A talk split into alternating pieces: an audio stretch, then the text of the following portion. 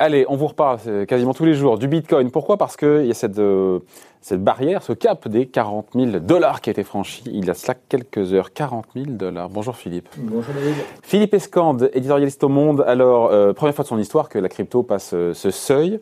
La valeur, encore une fois, de la reine des crypto-monnaies a doublé en l'espace, mm. même pas d'un mois, hein, c'est moins que ça, c'est quasiment 15 jours, 3 semaines.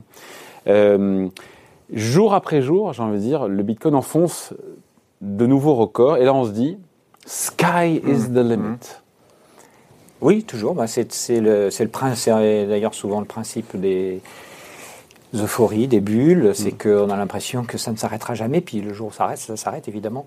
Euh, ça peut être ça peut être dramatique. Alors, euh, Mais rien ne nous dit que ça s'arrêtera demain ou dans un an ou dans dix ans. On ne sait pas quand. On ne sait pas quand. Ce qu'on sait, c'est que. Et puis on a agnostique quand on dit ça. Encore une fois, on sait que c'est un sujet qui est très clivant il y a les pour, il y a les contre. Nous, on n'est ni pour ni contre. On essaie de comprendre. Non, absolument. Oui, oui, non, il s'agit pas. Là, il ne s'agit pas d'avoir un jugement euh, moral ou euh, philosophique sur euh, le Bitcoin. Bitcoin qui est quand même un objet particulier, puisque c'est effectivement une monnaie qui n'appartient à aucun État et qui hmm. n'a pas de régulation, en tout cas centralisée, hein, puisque elle est, sa, gestion est répartie et, et en plus, elle a l'intérêt de reposer sur une technologie extrêmement fiable qui s'appelle la blockchain et, et qui permet de fiabiliser les, transactions, peut-être comme on ne sait pas le faire dans d'autres systèmes. Donc il y a, ce fondement-là qui, est euh, important.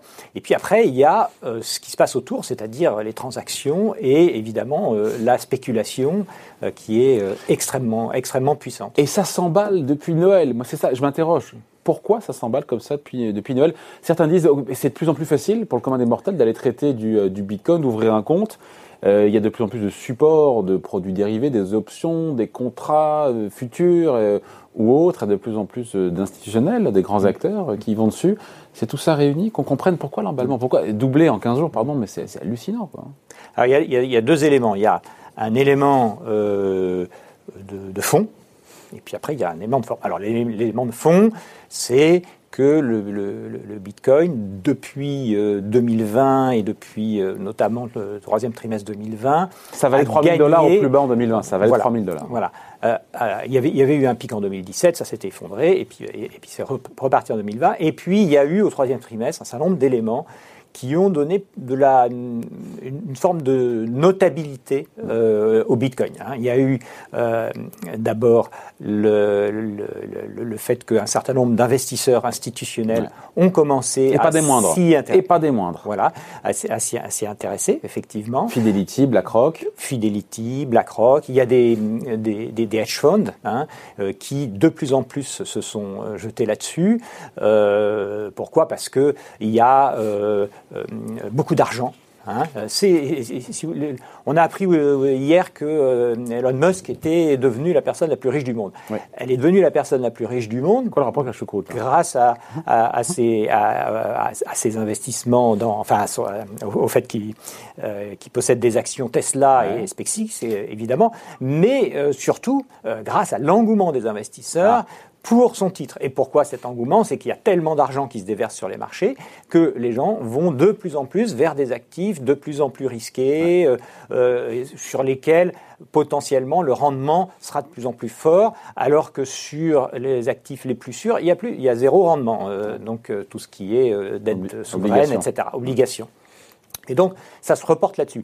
Et cet argent, il va donc sur Tesla, mais aussi sur le Bitcoin. D'ailleurs, souvent, c'est un petit peu euh, les mêmes, notamment les investisseurs particuliers qui aiment prendre des paris, qui aiment utiliser la bourse comme euh, une, forme de casino et, et, qui vont euh, investir. Ils ont eu le temps pendant les confinements successifs mm. dans, dans, dans, des actions de technologie de type Tesla ou, ou, aussi dans du, dans du Bitcoin. Donc ça, c'est la, la, partie un peu, un peu de fond. Il y a beaucoup d'argent et en face, il commence à y avoir un certain nombre d'investisseurs on n'a pas parlé de PayPal, mais euh, ça, c'était vraiment le, ça a été un petit peu le, début de l'euphorie. Hein. PayPal, qui est le système de, paiement international, a dit ben, on accepte les bitcoins. Donc ça, ça, a notabilisé euh, et, donné une forme de, respectabilité et de confiance qui fait qu'il y a des investisseurs institutionnels qui sont mis dessus. Et puis il y a aussi, il y a à côté de ça, un élément, un élément de forme absolument capital qui explique Ah. ces variations, euh, c'est le fait que c'est une monnaie qui est très peu liquide. Alors, ça ne veut pas dire qu'il n'y a pas beaucoup d'échanges, parce que euh, il y a beaucoup de petits échanges. hein. Euh, Vous savez que le, le Bitcoin, il vaut euh, aujourd'hui 40 000 dollars, mais euh, comme c'est une somme beaucoup trop importante, il est divisé en fractions. Alors la plus petite fraction, ça s'appelle le Satoshi. Il faut 100 millions de Satoshi pour avoir un Bitcoin. Donc on peut faire, on peut comme ça faire beaucoup de transactions avec, des microtransactions. Mais euh, c'est pas c'est pas ça évidemment qui fait bouger euh, le cours de la monnaie. Ce qui fait bouger le cours de la monnaie, euh, c'est des gros mouvements. Or, il y a relativement peu d'investisseurs qui possèdent des grosses quantités de, de Bitcoin. On a des chiffres là-dessus Voilà, on appelle ça les, les- les baleines. hein. Ouais.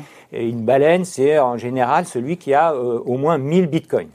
Ah, ah oui. Alors, euh, on sait qu'il y a, il y a, euh, sur.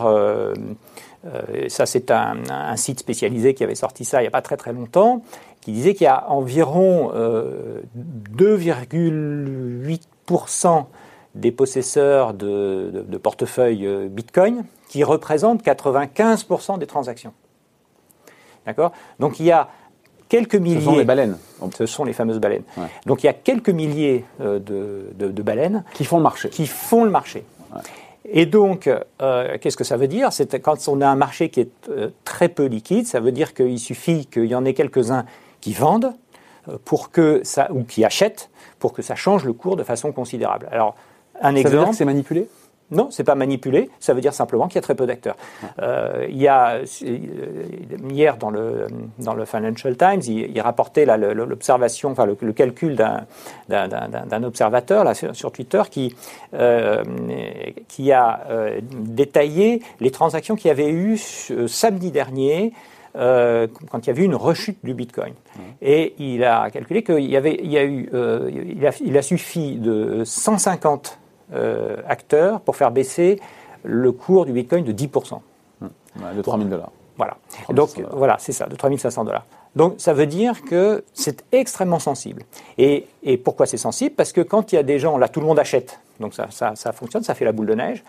S'il y en a qui, qui, qui décident de vendre, notamment si euh, ces- ces- certaines de ces baleines décident, euh, par exemple, de prendre leurs bénéfices, de vendre, il n'y a personne derrière pour racheter. Comme il n'y a personne derrière, le, le cours va s'effondrer. D'où cette forte ça volatilité, ces montagnes russes, qui est liée, qui est la, la conséquence Voilà, de cette les montagnes russes. Donc on voit bien qu'il y a une espèce de, de- de- de- de course de vitesse, c'est-à-dire que euh, le, le Bitcoin n'est pas assez liquide et donc extrêmement volatile et donc euh, n'est pas pris au sérieux. Et la respectabilité du Bitcoin, pour qu'on le prenne au sérieux, et faire en sorte qu'il y ait suffisamment d'investisseurs institutionnels pour contrebalancer ça Et il y en a de des plus en plus. acheteurs. Et il y en a de plus en plus. il y en a, mais pour l'instant ça ne suffit pas. Ouais. Après, il y a beaucoup de gens qui sont sceptiques. On a encore Jean-Claude Trichet, l'ancien président de la BCE, qui était à votre place il y a 48 heures, qui disait que ça ne, re- ça ne représente rien, le Bitcoin, si ce n'est sa rareté. C'est de la pure spéculation. Et en même temps, on se dit que le Bitcoin défie tous les sceptiques, qui sont nombreux. Oui. Euh, et il y a cette tendance haussière, pour des raisons qu'on a expliquées, qui semble irrésistible. Oui, oui, tout à fait. En tout cas, à court terme. Mais, Et d'autant qu'on l'a dit, Fidelity s'y met, BlackRock s'y met. Enfin, c'est des gens- ce sont des gens sérieux, ça. Mais c'est un objet, c'est un objet euh, bizarre, quoi, comme, comme on n'en connaît pas. Est-ce que c'est que c'est un actif ou est-ce que c'est une monnaie?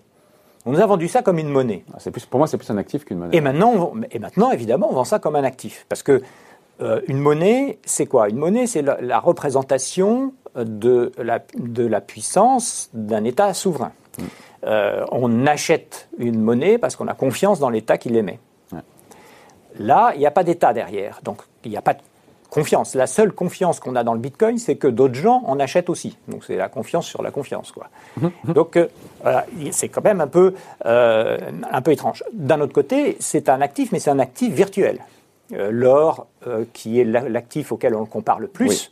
À tort ou à raison, d'ailleurs ben, à, tort en termes de quantité, parce que l'or, c'est évidemment euh, dix fois plus de transactions, mais euh, à réalité dans le sens où l'idée, en tout cas l'idée des gens qui vont investir dans le Bitcoin, c'est euh, un actif pour se protéger contre les aléas, euh, Ouais. l'inflation, euh, Et la- alors la- Ouais. et, et donc euh, qui, qui aurait la même vertu que l'or. Alors il y a un, un gérant de hedge fund euh, assez connu qui s'appelle Anthony Scaramucci, qui, était- qui a, qui a même été euh, directeur de communication de Donald Trump à, à ses débuts à Maison Blanche, et qui a, qui a fondé un, un assez gros hedge fund. Et il disait lui, euh, le Bitcoin, c'est un, un meilleur actif que l'or. Et alors, il explique que c'est un stockage virtuel de valeur. C'est-à-dire que euh, c'est facile à stocker, euh, puisque c'est dans le réseau.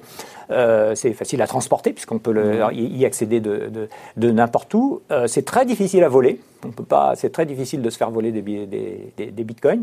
et donc, c'est une manière de stocker de la valeur de façon fiable.